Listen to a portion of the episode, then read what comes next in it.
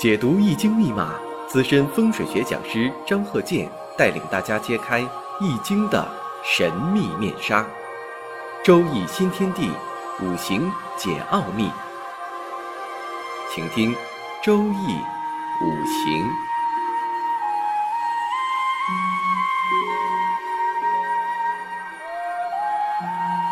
上山微电台荣誉出品。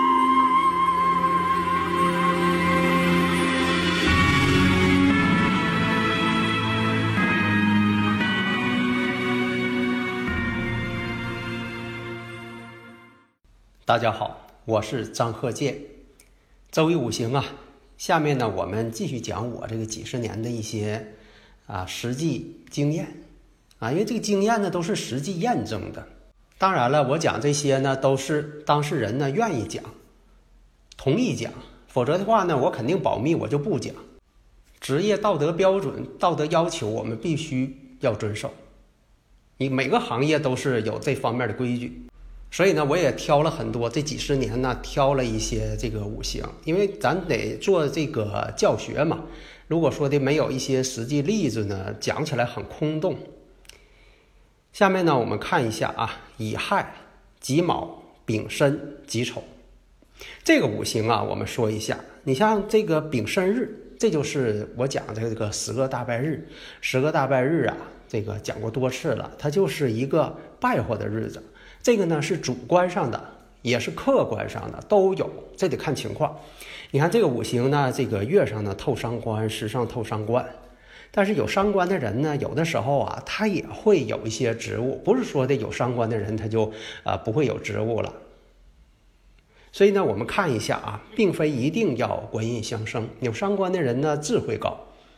所以很多呢是用智慧呢来作为自己的一些事业，也有做公职的，而且还得看年代。你像这个几十年前呢，这个有伤官的人做公职的很多，在这个改革开放之前，你就得做公职，你不可能这个下海经商啊。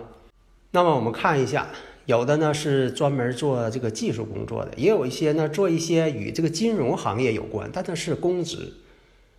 所以你看，我讲那些例子呢，都是从这个几万个这个五行当中挑选出来的。有的五行呢确实挺好，但是呢又不能说、不能讲。有些呢必须是像保护隐私似的，你这个呢只能是我知道，那别人是谁也不知道。这一点呢必须做到。那么分析五行啊，你必须得有百科知识，否则的话，就像我上一堂讲的，你像这个苏伊士运河船只搁浅了。如果说有当事人要经过这个苏伊士运河，他也是个大老板，他要问到你了，是走苏伊士运河呀，还是说走好望角啊？因为这个难题呢就摆在你面前了，你必须在这方面地理知识、百科知识都得懂。就比如说啊，我的年轻时候，那那个时候年龄还小呢，看这个阿波罗登月，那时候我就考虑，我说这个阿波罗登月那个返回舱。啊，就说的用一个火箭就给它发射上去了，也没有发射架。看电视这个电视影片怎么解释呢？说这个月球的引力小，所以用个小火箭就可以把返回舱啊给啊送到地球上去了。但是我就合计，我说这个影像拍摄者是谁？因为这个拍的时候呢是在这个月面上啊，是就说它表现的啊是在月面上拍摄的。因为返回舱往上飞的时候，它必须在月球表面上得有个摄像机，否则的话呢，你不可能拍到它往上飞呀。当时就考虑，我说这个摄像的人他不回地球了，他搁这个月球上拿个摄像机拍这个返回舱往上飞，往地球那边飞。更为蹊跷的是，你说阿波罗登月，这个阿波罗这个十三号，因为外国人呢他。呃，最忌讳十三，哎，恰巧呢，阿波罗十三就出事情。我说太有戏剧性了吧？这好像我们小时候看电影，这个电影里边这个人物叫的名字特难听，他一定是反面人物。还有呢，我对这个影片当中啊，这个月球车挺感兴趣。我说这个车挺好啊，但是后来一想，这月球上呢它是真空状态，真空状态呢，那月球车它整一个充气式轮胎。我说到了真空，这个充气式轮胎它不爆炸吗？人家边上解解释了，那可能是充的气压低呗。那另一个我又考虑了，它这火箭有多大呀？就像说，呃，在太空啊往返当中，重量都是以克来计算的。你整那么大一个月球车，这火箭能装下吗？人说那个火箭大，土星五大能装下最大的火箭。而关键的问题呢，我都不看这些了。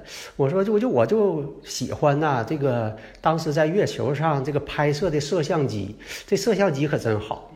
能在真空状态下，胶片呢还不变质，而且呢在零下几百度的情况下，这个胶片还能感光，啊，那塑料还不变硬，因为那个时候只有胶片，没有电子储存呢，没有电子摄像啊，所以呢那个时候我就说，我说这个登月火箭呢，月球车呀，什么都不好，我就想要它那个在月球上拍摄录像那个摄像机。这质量太好了，真空，零下好几百度啊，它还能拍摄，抗紫外线、抗 X 射线啊，全行。那有的朋友说了，你不用搁那这个挑毛病了，人家很多专家都说了，那个这个载人登月是真的，那个月球土壤那个月壤都取回来了，但是取回来月壤并并不代表说的人一定上去了，宇航员就一定上去了。那咱们国家还取回月壤了呢。就是有些专家，个别专家吧，因为他当时都写了论文了，呃，赞美这个呃人类登月了，所以说他在一直维护这个登月的真实性，否则的话他自己打自己脸呢。所以呢，我倒不是说极力否定啊人类登月，但是我提出的问题，有专家能回答吗？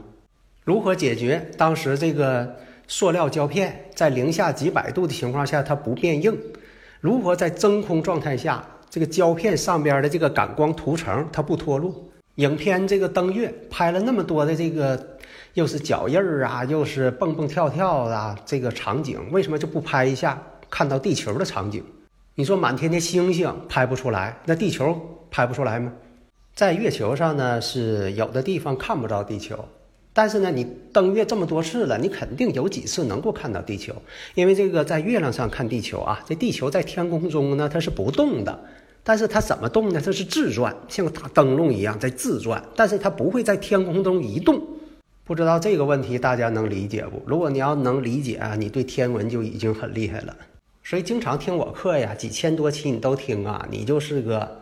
百科知识专家了，不能说也是那个哪一科学家，或者咱不能那么说。但是你百科知识都明白了，就像刚才这个五行，你看乙亥己卯丙申己丑，这个五行都告诉你了。那十个大半日又是伤官，那就看这个运势当中，如果出现了癸酉，哎，这就出现什么官星了啊？这个伤官他就怕官星，没有官星的时候，反而呢他有地位；有官星一出现，反而呢就不好了。伤官见官，为祸百端呐。又是十个大白日，那么呢，在这个癸酉运之前，你像这个甲戌运呐、乙亥运呐、丙子运呐，哎，他都管这个金融行业的，是个领导啊，管金融行业的。那么到了这个癸酉运的时候，在癸酉运当中出现了一个流年，叫做癸酉年，这个呢就属于岁运并临。岁运病临一出现，他不是说的这个有盛运岁运病临就一定是自己或者是家人啊有危险啊，你不能说完全那个武断，你得理这个活学活用。像这种呢，卯酉一冲啊，官星一冲，代表什么呢？官司纠纷。况且呢，这个岁运病临呢，跟他这个月柱呢天克地冲，这个岁运病临呢，他就有感应了。有的岁运病临呢没有问题啊，不是百分之百都有问题，在这里我说一下。请大家呢不用说的这个谈虎色变，那么这种感应，那肯定是有问题了。这个问题呢就是啊张鹤健教授全拼看圈里的理论。这个呢你可以听听我以前节目，对这个岁运并临，岁呢就是太岁的岁，运呢就是大运的运，就是太岁跟大运呢相同了，并临嘛并肩啊，这个临就是碰到一起了。光临的临啊，碰到一起了，这字别写错了。岁是太岁的岁，运呢是大运的运，不要写成岁月，哪有岁月并临呢？岁月并临呢，如果硬解释倒也有，那就是年跟月相同了呗。哎，这也是一种感应。丙申日，十个大拜日，自作财星，这样的五行呢就不能给自己当老板，给别人，但是给别人他也不行，因为他这个是十个大拜日，所以你选人才的时候也要注意了。就像我以前讲的例子似的，啊，有一个学生跟老师学，总是死板的解释说这个大公鸡把铁锤给吃了，因为这个老师就是他的师傅就那么说的，所以他没个变通，那解释肯定不对。所以岁运并临，它有多种表现形式，也有一种情况它什么都没发生，也有可能发生。那发生不发生，在于它这个生日五行这八个字的组成。下一堂我们接着讲与事业呀。财运呐，等等各方面，健康啊，哎，各方面如何去判断？学好百科知识最为有用。好的，谢谢大家。